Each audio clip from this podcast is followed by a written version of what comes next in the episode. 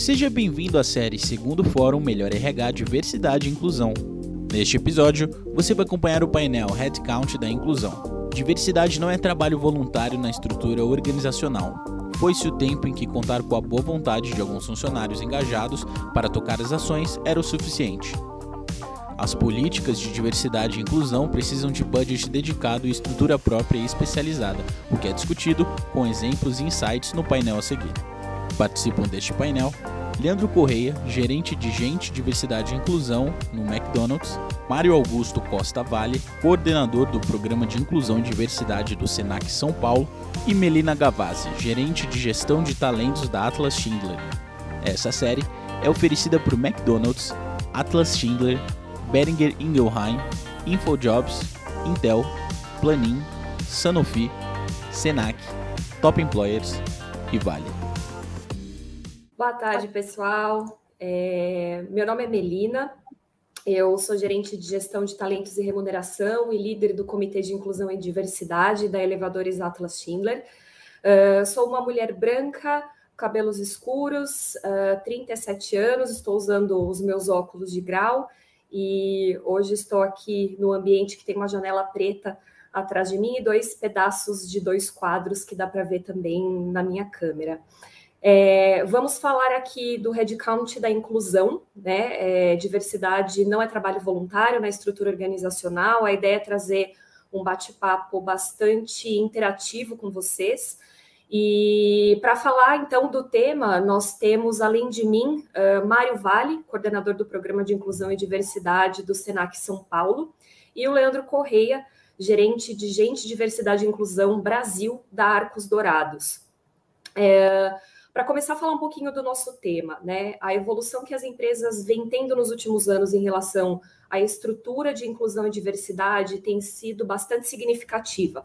Então, desde os comitês, desde as redes de apoio, até o orçamento que é dedicado para o tema, né? A gente sabe que ainda tem um caminho bastante importante pela frente. Uh, hoje, de acordo com pesquisa da Corn Ferry, somente 37% das empresas brasileiras têm um orçamento dedicado para os temas de inclusão e diversidade. É, e a gente sabe que para a gente ter um avanço nesse sentido, é necessário de fato uma transformação cultural, né? É extremamente importante dentro das organizações, e aí que nasce um, com cada um de nós, cada uma de nós que estamos aqui. Para a gente começar, então, o nosso papo de hoje, é, gostaria de chamar o meu colega Mário para responder uma pergunta e, e, a gente fazer aqui, então, juntos a nossa reflexão. Mário, é, na sua experiência, né, quais são os fatores fundamentais dentro das organizações é, para movimentar essa transformação cultural em prol dos assuntos de inclusão e diversidade? Conta um pouquinho para a gente. Obrigado, Melina. Boa tarde a todas, a todos, a todos. É um prazer estar aqui nessa tarde para conversar sobre esse tema tão importante, né? O tema da maior importância aí não só para nós aqui, mas para o planeta, né? Como talvez mais um pouco maior do que a gente esse tema. É, eu sou Mário Vale, sou é, um homem branco, calvo, tenho barba branca, tenho 60 anos uso óculos também de grau, atrás de mim tem uma parede em tom bege e acima de mim o pedaço de uma tela que é uma criação minha, inclusive, pena que eu não posso mostrar, também não é esse o, o motivo da nossa conversa. Mas eu queria falar um pouco sobre essas questões que a Melina trouxe, né? Acho que assim, eu estava acompanhando o finalzinho da, da, da palestra da mesa anterior, e acho que o ponto de partida, né, sem, sem dúvida, e acho que para todos nós, é o envolvimento da gestão, porque talvez o, o ponto talvez principal da alta gestão. Né? Acho que isso não, não é determinante, mas isso sem dúvida é um ponto que, que de certa forma vai viabilizar que essas ações né, voltadas à inclusão, ela e a, e a diversidade elas ganhem força né, na, na organização. É, por outra questão que eu acho fundamental, né, um fator que eu acho determinante é o envolvimento de todos os setores da organização. Né? Na, na organização onde eu atuo, a, a, coordenação está no RH, né? eu trabalho na área de desenvolvimento, no RH, mas nós envolvemos, nós temos é, colegas em todos os setores, nós, nós é, organizamos de uma forma a essa gestão ser descentralizada, isso nos ajuda muito a ganhar, é, a ganhar volume, a ganhar agilidade, porque temos representantes em todas as áreas da organização, na área de engenharia, na área de finanças, na área, é, nas unidades é, de, de, nas, nas, nossas escolas, porque o Senac tem ao torno de 60 escolas é, no estado de São Paulo. Então, isso acho que é um fator importantíssimo, é que a gente tenha o envolvimento de todos os setores e que todos possam né, dialogar e contribuir também com, esta, com estas ações. Né? É, e um terceiro ponto, é, eu acho que esse é um, é um grande desafio, que é a gente disseminar, porque a gente fala de cultura, e cultura precisa dessa experiência, da vivência. Não adianta a gente é, ter um grupo forte, mas que não se comunica e que não, se, que não sensibiliza é, a rede de colaboradores da instituição. Então, é, ações diversas, descentralizadas e que é, convoquem as pessoas a refletirem, a pensar sobre essas questões, vão ajudar muito né, a que essa cultura de fato se solidifique. Então, acho que para nossa para o começo da conversa, acho que essa é a minha contribuição. Então, eu queria chamar o Leandro, eu vou passar a palavra para ele. Antes disso, eu vou fazer uma pergunta para o Leandro, depois ele também vai fazer a sua autodescrição. Então, Leandro, é, quais são as principais barreiras que o programa de diversidade e inclusão da sua empresa enfrentou e enfrenta atualmente? Certamente, não serão só os seus, provavelmente também eu e Melina vamos né, compartilhar de alguns, então, por favor, se apresente e dê sequência aí na sua pergunta. Obrigado pela pergunta, viu, Mário? Boa tarde, boa tarde a todas as pessoas que nos acompanham nesse fórum. Eu aproveito para agradecer aqui a equipe da Melhor RH é, pela organização do evento, também a você e a Belina, meus colegas de painel. Eu sou Leandro, eu sou um homem branco, é, de cabelos curtos. Eu estou utilizando uma barba por fazer, um pouco curta, uma camiseta branca, uso uma pulseira preta e utilizo um fundo virtual, que na verdade é uma foto de um salão do McDonald's, é, um dos nossos restaurantes é, recém-inaugurados. O meu sinal em Libras é esse aqui, e adoro sempre que eu tenho a oportunidade de interagir com os nossos colegas surdos e aprender mais com eles também. Em relação à tua pergunta, Mário, sobre os desafios né, que a gente enfrenta nas ações e nos programas de diversidade e inclusão, eu gosto de mencionar pelo menos três é, pontos que eu considero desafiadores é, na minha ou em qualquer outra organização que esteja trabalhando ou que vá trabalhar é, em termos de diversidade e inclusão. E esses pontos eles conversam bastante também com alguns comentários que você fazia anteriormente. O primeiro deles, eu diria que é a capacidade que o profissional de diversidade e inclusão, ou que a área de diversidade e inclusão, tem de dialogar com o negócio. É, nós, profissionais de, de gente, né, da área de pessoas, nós somos muito sensíveis às questões sociais e às necessidades das pessoas. E, e eu é, acredito que muitas vezes a gente tem dificuldade de traduzir essas demandas e essas necessidades, que são necessidades reais, para a linguagem corporativa. E isso é fundamental para você conseguir colocar o tema é, dentro do que é o planejamento estratégico do teu negócio e você ser convidado para a mesa de tomada de decisão, né? Então desenvolver esse diálogo numa linguagem corporativa que consiga traduzir essas demandas reais que as pessoas têm para uma linguagem de negócio é fundamental para avançar na agenda. Depois disso, eu menciono ainda como um desafio a cultura da organização, porque cultura é você não muda de um dia para a noite, né? E você não muda a partir de uma declaração, porque a, a cultura ela vai é, traduzir, seja nos rituais que a organização tem, ou na fala das pessoas, ou nos processos da organização, quais são os valores daquela organização, como ela acredita. A cultura nada mais é do que como as pessoas se comportam, né? E aí essa transformação cultural, ela pode é, ir para além da atuação da área de diversidade e inclusão. Então é fundamental que você entenda de cultura organizacional, que você se conecte com os stakeholders necessários para poder fazer essa transformação cultural, se for necessário, para que você consiga com o engajamento das outras áreas de negócio, com o engajamento da liderança, traduzir essas, é, esses valores em termos de diversidade e inclusão para a cultura da sua organização como um todo. E como último é, desafio, eu menciono o, o desafio contínuo que as organizações têm de criar espaços de trabalho seguros para que as pessoas sejam elas mesmas. É, a gente tende a se apegar aos programas de diversidade e inclusão, seja os programas de atração de talentos diversos, ou os programas de mentoria e desenvolvimento de carreira, e, e, e eu vejo muitas vezes organizações e profissionais que esquecem a real importância que tem você trabalhar em prol da construção desse ambiente seguro. Porque antes de você atrair talentos diversos e pensar em desenvolver talentos diversos, você precisa criar uma atmosfera livre de qualquer tipo de discriminação, livre de qualquer conduta de, discriminatória ou de é, violências de qualquer natureza. Isso só é possível com mecanismos de escutas, investigação e de tomada de decisão diante de atitudes como essas, né? E aí, olhando para esses três desafios que eu mencionei há pouco, e aí também conectando isso com a minha realidade aqui no MEC, eu conto para vocês que na, na Arcos Dourados, a diretoria de recursos humanos ela foi transformada na diretoria de gente, diversidade e inclusão. Essa iniciativa, por exemplo, ela afirmou a nossa atuação em termos de diversidade e inclusão é, no novo patamar, colocando o, o, tema como fio condutor de todos os processos da área, né?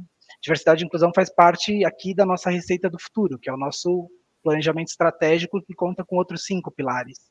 É, eu me orgulho muito de estar hoje é, à frente de uma área que é responsável por um desses pilares e que dialoga com toda a companhia é, dentro da nossa estratégia de negócio. E para além disso, Somos, que é o nosso comitê de diversidade e inclusão, tem como sponsor o nosso Executive Chairman of the Board, é, que é extremamente atuante e que nos, isso fez com que a gente pudesse avançar de maneira bastante significativa é, na construção de inúmeros processos. Um deles é a construção de uma política de lugar de trabalho seguro, respeitoso e inclusivo, que é sustentada aqui também por um código de conduta e ética e por vários mecanismos extremamente complexos de escuta é, que nos permite atuar diante de, de atitudes seja atitudes discriminatórias ou que divergem daquilo que a, gente tem como valor. E, e como resultado disso tudo, é, por exemplo, hoje, das 1.500 pessoas com deficiência que trabalham aqui conosco, 70% são pessoas com deficiência intelectual. Quando do total de pessoas com deficiência empregadas hoje no mercado de trabalho brasileiro, apenas 8% são de pessoas nessa condição. A gente celebra também que no último ano de todas as promoções concedidas aqui na nossa organização, 61%, veja bem, 61% das promoções foram ocupadas por pessoas negras. Quando a gente olha para posições de liderança dos nossos restaurantes, para a posição mais importante que a gente tem lá no restaurante, 54% foram ocupadas por pessoas negras. E as mulheres é, ocupam hoje 51% de toda a liderança na nossa organização. É claro que esses resultados todos, eles são consequência dessas ações que, como eu mencionava, percorrem todas as nossas áreas de negócio, estão introjetadas na nossa cultura e, e que passaram por um exercício contínuo de levar para a estratégia da organização as necessidades e as demandas de diversidade e inclusão. Nós vivenciamos aqui, por exemplo, no dia a dia dos nossos restaurantes e escritório, que nós chamamos de cultura de serviço. Cultura de cool mesmo, do inglês legal. É, e nada mais é do que uma filosofia que guia a nossa companhia, engloba a, a relação que as pessoas têm das suas vidas na organização e suas vidas pessoais, de um modo que as pessoas são encorajadas todos os dias a serem elas mesmas com todas as suas características, todos os seus marcadores e, e as suas trajetórias, né? Claro que com o único objetivo sempre de gerar experiências deliciosas para quem visita os nossos restaurantes. E aí, dito isso, né, eu fiz aqui um, um resumo, é claro que a gente tem conteúdo aqui para falar uma tarde inteira, mas é, dito quais são os desafios que eu acredito e contando um pouco, contextualizando um pouco como a gente tem lidado com esses desafios aqui no nosso negócio, é, para a gente continuar essa conversa, eu quero aproveitar e perguntar para a Melina.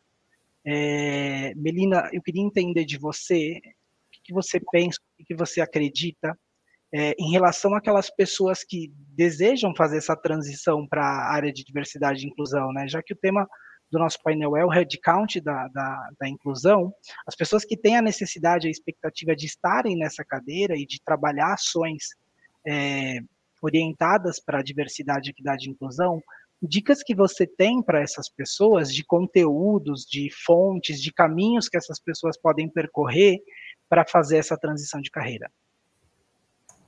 Legal, Leandro. Obrigada, obrigada pela pergunta. É, de fato, é um tema é, bastante bastante robusto e que traz bastante reflexão, né? A forma como as organizações lidam com a estrutura de inclusão e diversidade dentro, uh, dentro da sua hierarquia, dentro da, da, construção aí dos departamentos, né? Tem alguns caminhos que, que eu enxergo e que ao longo, inclusive, da minha própria trajetória com inclusão e diversidade, eu vim buscando bastante. É, o primeiro deles, sem dúvida nenhuma, é uma formação, formação formal mesmo, né, em, em torno do tema e estudo. É, as organizações elas precisam hoje de muito conteúdo de letramento, é, de muito aprendizado mesmo uh, conceitual em torno de inclusão e diversidade. E geralmente todo esse conteúdo, é, boa parte dele fica fora da organização.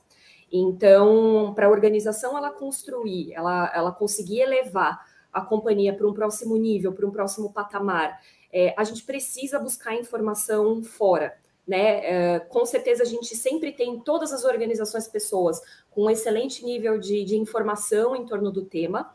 É, mas é importante a gente reconhecer também os vieses que a gente tem, cada um como ser humano, o que é algo absolutamente normal. Todo ser humano tem os seus vieses, uh, que são baseados naquilo que, que você já vivenciou na sua vida, aquilo que você tem de experiência, então você carrega junto com você. Para a gente poder atuar com inclusão e diversidade nas empresas, a gente precisa cada vez mais ter consciência desses vieses, é, conversar com pessoas diferentes, buscar conteúdo para a gente, o máximo que for possível, o máximo que a gente conseguir, a gente desconstruir esses vieses no, no nosso dia a dia e, de fato, conseguir implementar um ambiente é, de trabalho de fato inclusivo e diverso para todo mundo, né? Então as ações elas precisam ser pensadas e planejadas com muita oxigenação, né? O conteúdo que ele circula dentro da organização, ele pode com certeza ser um conteúdo interno e que as pessoas é, que estão lá dentro, né, eventualmente têm experiência e trabalham, mas essa oxigenação, você sempre trazer referências externas, uh, organizações e pessoas que possam contribuir com o crescimento, com o aprendizado da organização, isso é, é de fato bastante importante. É, e networking. O networking, né, você fazer, criar relacionamentos com pessoas de dentro e fora da organização, se conectar com empresas especialistas no tema, uh, ou eventualmente alguma organização que tenha uma, uma estrutura muito robusta de inclusão e diversidade, que já venha trabalhando há, há alguns anos aí com o tema, é, porque a gente aprende muito com os sucessos e também com os insucessos das organizações e de outras pessoas, né? Então a gente consegue, fazendo esse networking, essa conversa aberta, essa troca, a gente consegue analisar adaptar esses aprendizados, né, que a gente vê aí da, das outras pessoas e das outras organizações é, e traz para a realidade da nossa empresa. Então, o que funcionou numa outra empresa pode com certeza funcionar na minha, mas eventualmente não. Eventualmente a minha dor está em outro lugar. Então, uh, eu saber disso, né, ter essa informação, fazer essa troca vai me ajudar na análise aqui do, do meu cenário interno. Então, para uma pessoa que quer fazer uma transição de carreira, quer focar na inclusão, né, em inclusão, equidade e diversidade, extremamente importante de fato. É, dentre vários aspectos, tá? Eu estou tentando resumir um pouco aqui alguns que eu considero dos principais, mas então essa questão da formação, do estudo mesmo, é, e de você fazer networking, criar uma rede ampla de pessoas com as quais você possa trocar isso por si só é, é, um pouquinho já do conceito de diversidade. Então, eu entendo é, como sendo esses aí alguns dos, dos fatores de sucesso. Mas é um tema que a gente poderia discutir é, muito, assim, Leandro. Então, é, vou me ater a esses pontos aqui para a gente poder passar para um outro para um outro tema que também é, é, é de uma relevância extrema, né? É, e aí eu queria devolver para você, então, para você bater um, um, papo aí com a gente sobre os programas de inclusão e diversidade da empresa, né? É, então, se você quiser mediar aí a próxima pergunta, vou passar para você de volta. Claro que sim. É bom, você fez alguns comentários bastante interessantes e eu vou aproveitar eles para é, ir um pouquinho além e, e falar para quem nos acompanha aqui que a gente entende e tem consciência que muitas das organizações estão criando essa área de diversidade e inclusão ou criaram recentemente. Não existem no mercado hoje é, inúmeros profissionais com larga experiência em implementação, construção é, e ações voltadas para a diversidade e inclusão nas organizações. É, então, é fundamental nós nos atermos ao que a Melina trouxe, por exemplo, em relação a estudar. Estudar é fundamental. Não tem como você fazer uma transição para área de diversidade e inclusão sem que você se debruce os, os cotovelos sobre os livros e, e, dedique algumas horas a aprender. E eu conto sempre que é, essa área é a área que é a única área que a gente não concorre, né? Que nós não temos concorrentes. É, eu, eu tenho excelentes colegas em diversas empresas que, é, quando eu cheguei na área, por exemplo, abriram as portas para trocar, para construir juntos, que me ensinaram muito e que me ensinam todos os dias. É, então, é, é importantíssimo se a que vão contribuir muitíssimo para quem tem expectativa de fazer essa transição de, de carreira para a área de diversidade e inclusão. E como a Melina mencionou há pouco, é, a expectativa é que a gente agora é, possa dialogar um pouco mais entre nós.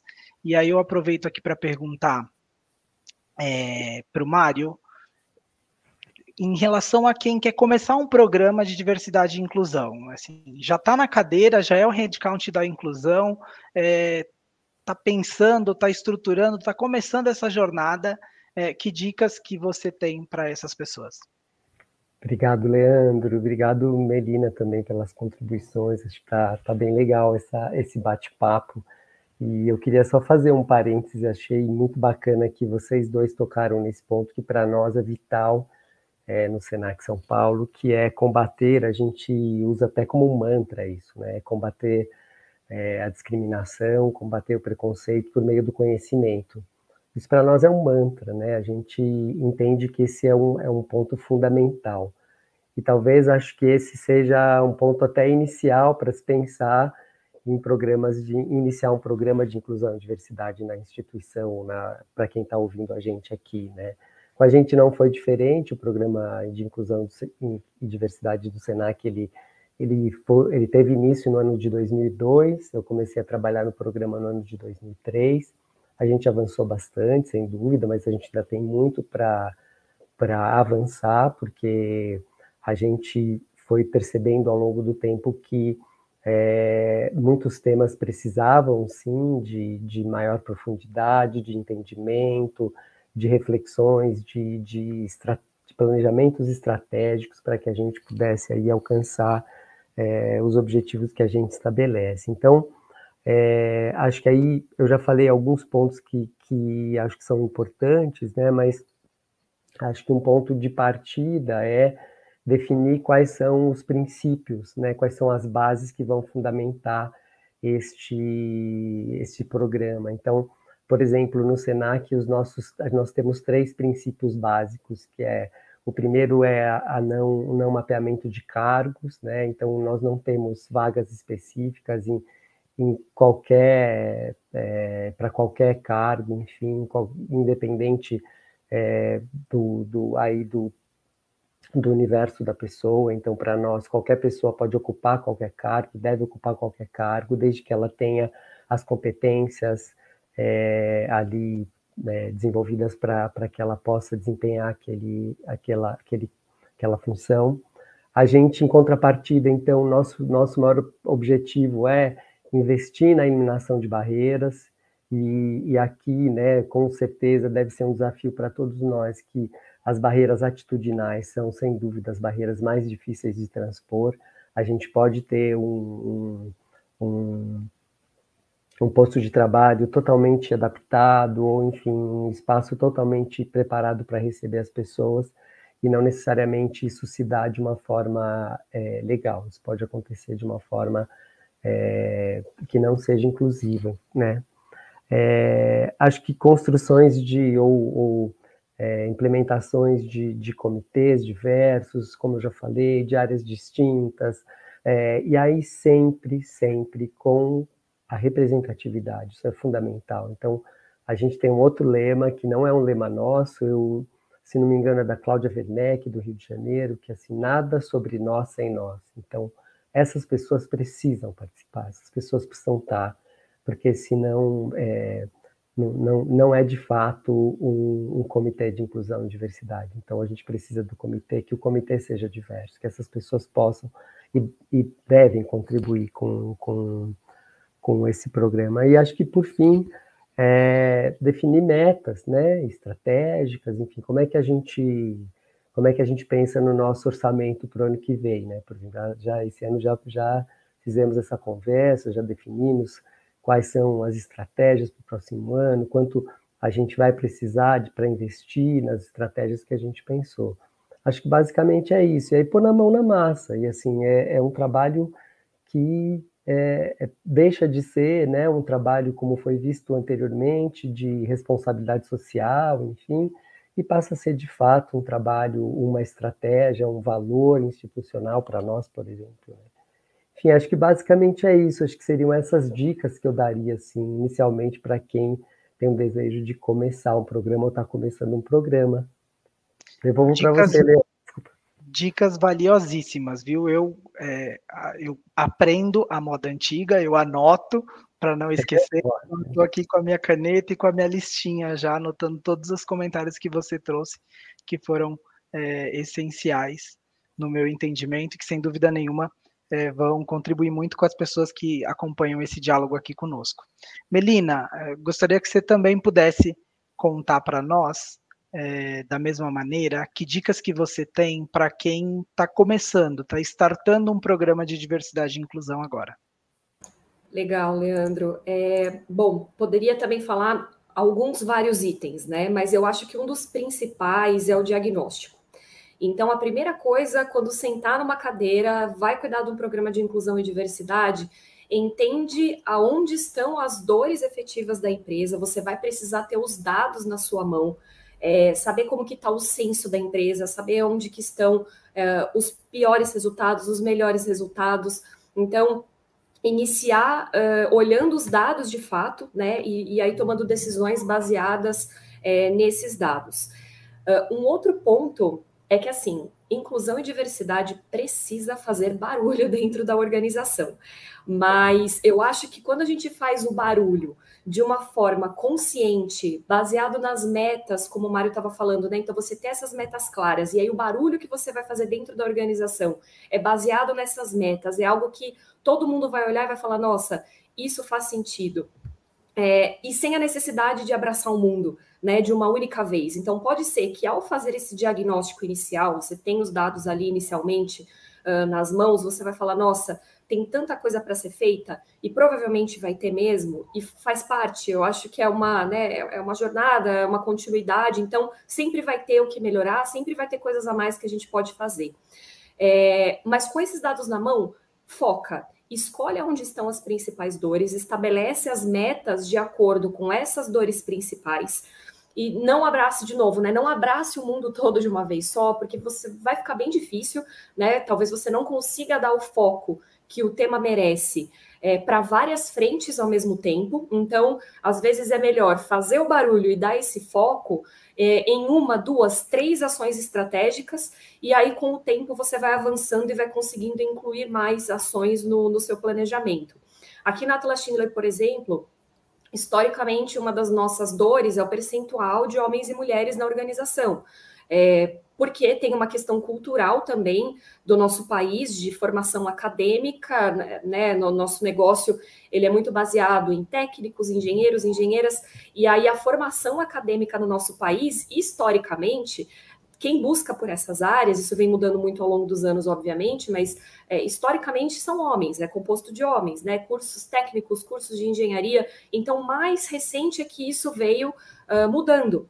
Então, para a gente fazer essa, essa virada em termos de gênero, da participação feminina geral, em geral na empresa, tá? Tem sim a nossa luta aí também por mulheres em cargos de liderança, com certeza, mas a nossa atração é, e retenção de mulheres, ela é um dos nossos princípios básicos, e assim, a gente já caminhou absurdamente em torno disso. É, e lá no início do nosso comitê foi, a, a, foi o ponto que a gente optou por adotar, né, como uma meta estratégica, como um dos objetivos principais. Conforme a gente foi evoluindo com as ações, a gente foi vendo isso tomar forma, partimos para outras. Então, ter esse diagnóstico ele é extremamente importante para, primeiro, as ações serem extremamente focadas na, na necessidade da empresa, e aí você conseguir, então, escolher quais são as principais estratégias que, que vocês vão que vocês vão começar a conduzir, inclusive para a questão do orçamento, né? É, para a gente aplicar um orçamento de inclusão e diversidade com propósito dentro das organizações, a gente precisa de fato trabalhar uh, com itens aí estratégicos e objetivos, né, que vão trazer de fato o resultado que aquela organização precisa. Então, alguns comentários, mas acho que esses pontos, para mim, são alguns dos principais aí para quem está iniciando um programa de inclusão e diversidade na própria empresa. Eu gostei muito de te ouvir, viu, Melina? Até porque é, conversa, os pontos que você trouxe conversa muito com a prática mesmo, que eu experimentei aqui na, na Arcos. É, e antes de devolver para o Mário, eu quero fazer os meus comentários sobre esse, esse, essa questão também, para quem está começando um programa de diversidade e inclusão, por onde pode começar, sendo complementar aí ao que trouxe já o Mário e a Melina, que foram excelentes no, nos comentários que eles trouxeram, é, eu gosto de lembrar sempre que é importante começar, né? A atitude, ela é fundamental. Às vezes parece algo tão complexo, tão distante ou tão desafiador, dependendo do segmento de negócio que você está, o meio que você está inserido, a realidade da sua organização, e, e esse desafio, às vezes, ele pode bloquear as pessoas. E aí é fundamental que você tenha a atitude de começar. Começa pequeno, não tem problema Começa fazendo mapeamento, como sugeriu a Melina, conhecendo a sua organização e as pessoas que trabalham nela. Depois disso, você vai escalando essas ações. Trazer para a pauta de negócio, ou para a linguagem corporativa, ou para o que é o planejamento estratégico da sua organização é fundamental. Porque se é importante para o negócio, é importante para a liderança, é importante para toda a organização. Não pode ser um trabalho que fique é, somente dentro da área de diversidade e inclusão ou como uma atividade voluntária, seja de alguém da área de RH ou de alguma outra área. Precisa fazer parte da agenda corporativa, para que aí sim a sua organização possa avançar. Mas, de novo, começa pequeno, sem receio, e depois você vai conseguindo ampliar o impacto dessas ações e vai poder trazer resultados ainda mais significativos, seja para o teu negócio, para as pessoas que estão nele, sejam clientes internos ou externos. Depois disso, eu gosto de comentar que é fundamental estudar sobre pessoas, né? Estudar sobre gente e entender como que é, foram e são construídas as sociedades, entender o que são os vieses inconscientes e o impacto dos vieses inconscientes nas nossas decisões. Se eu não me engano, foi a Melina também que fez esse, esse comentário um pouco mais atrás. É, estudar sobre o, o que é o Estado, e o que é poder e como que o poder se dá na nossa sociedade, né? Como é que é, é, é valorizado o, o, poder na nossa sociedade como um todo e em quem está centralizado esse poder. Estudar sobre como as pessoas se, comporta, se comportam, sobre cultura organizacional, é fundamental para você conseguir profissionalizar essa jornada de diversidade e inclusão, você sair de ações é, isoladas em datas comemorativas e de celebração para ações que realmente impactem a vida das pessoas e que gerem oportunidades, que brindem oportunidades para todas as pessoas, independente dos marcadores que as pessoas carregam com elas, né?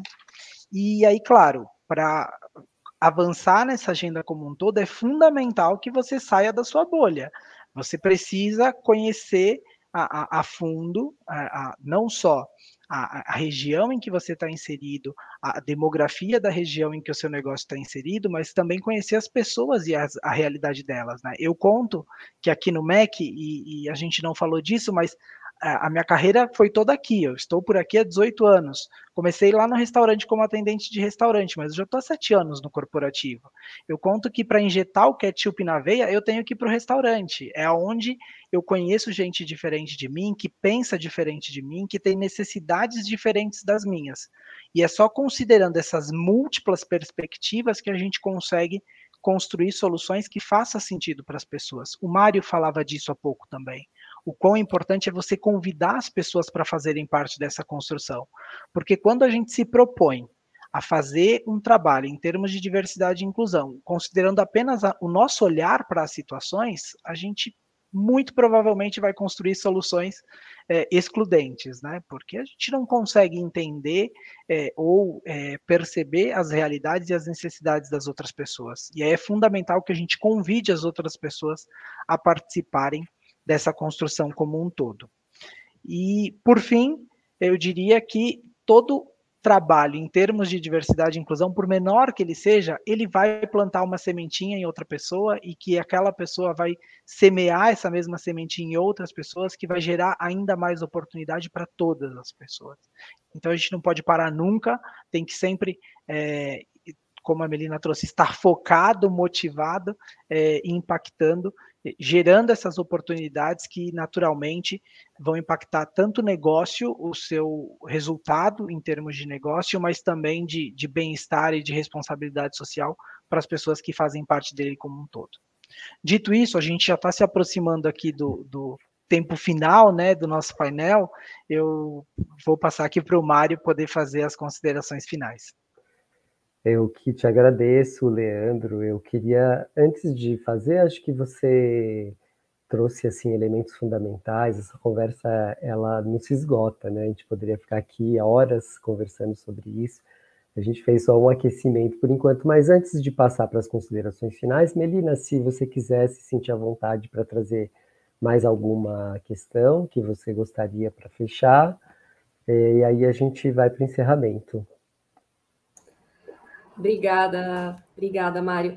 É, bom, falando de uma forma geral dos temas de, de inclusão e diversidade, como eu disse, é, a gente precisa fazer barulho, a gente não pode não, não poder ou conseguir abraçar o mundo logo de cara, é, mas é extremamente importante a gente procurar atuar em mais de uma frente. Então, se a sua dor, você percebe que ela está no gênero, como era o caso aqui da, da Atlas Schindler um pouquinho há uns anos atrás, tudo bem, vamos atuar em gênero, mas a gente não pode esquecer as pessoas uh, que têm alguma deficiência, pretos e pardos. A gente precisa olhar para a configuração da nossa sociedade aqui brasileira, e, e, é o objetivo né, de todo o Comitê de Inclusão e Diversidade, trazer a mesma configuração que a gente tem na sociedade brasileira para dentro das empresas. Então, por mais que sim, foque em algumas principais metas, alguns principais objetivos, mas uh, de uma forma abrangente com todos e todas que também precisam se sentir representados e incluído, incluídos, incluídas dentro da empresa. Então, é, acho que esse é um, é um último recado aí, ou um último insight que, que eu gostaria de compartilhar. Legal, obrigado, Melina. Leandro, você quer fazer algum fazer alguma assim fechamento da sua fala, do, do, do encontro também. Que a gente eu tem quero, dois minutinhos. Eu quero só aproveitar para agradecer as pessoas que estão nos acompanhando, né, e por nos dar a possibilidade de semear de alguma forma a semente da inclusão e convidá-los a é, impactar a sociedade como um todo e também é, convidar as pessoas que têm mais curiosidade, querem conhecer de tudo aquilo que a gente tem construído aqui no MEC, acessar o site www.receitadofuturo.com.br. Lá a gente conta mais de todas as nossas práticas em termos de incluir toda a nossa diversidade. É, obrigado, Mari Melina, pela facilitação dessa conversa aqui nessa tarde de hoje. Que bom. Bom, enfim, a gente está chegando ao final. É, foi muito bom é, conversar com o Leandro, com Medina. Espero que vocês tenham também curtido aí do outro lado.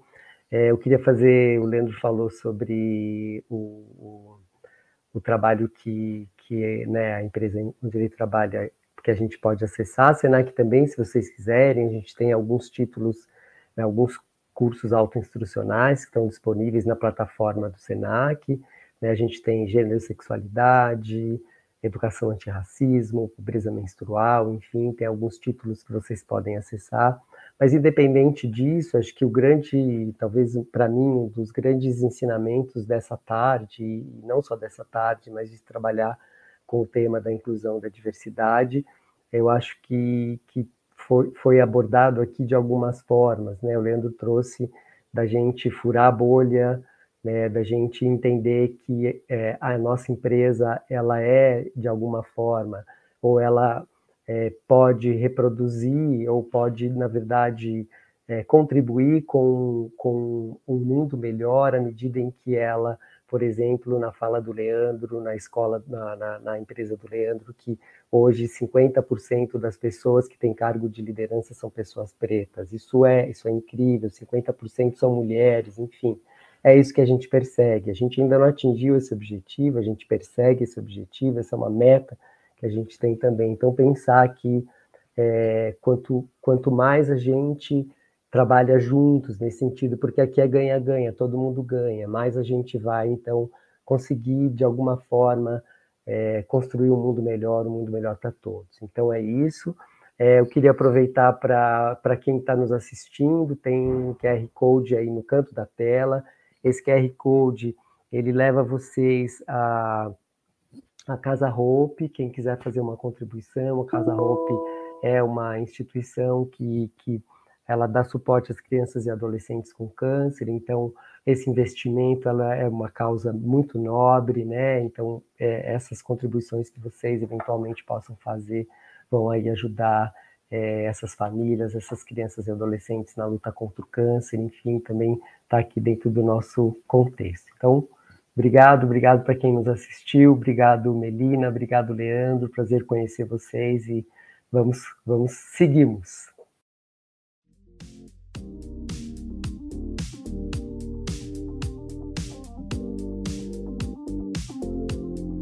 Você acompanhou mais um episódio da série Terceiro Fórum Melhor RH Diversidade e Inclusão. Confira a série completa em 15 episódios. Até a próxima.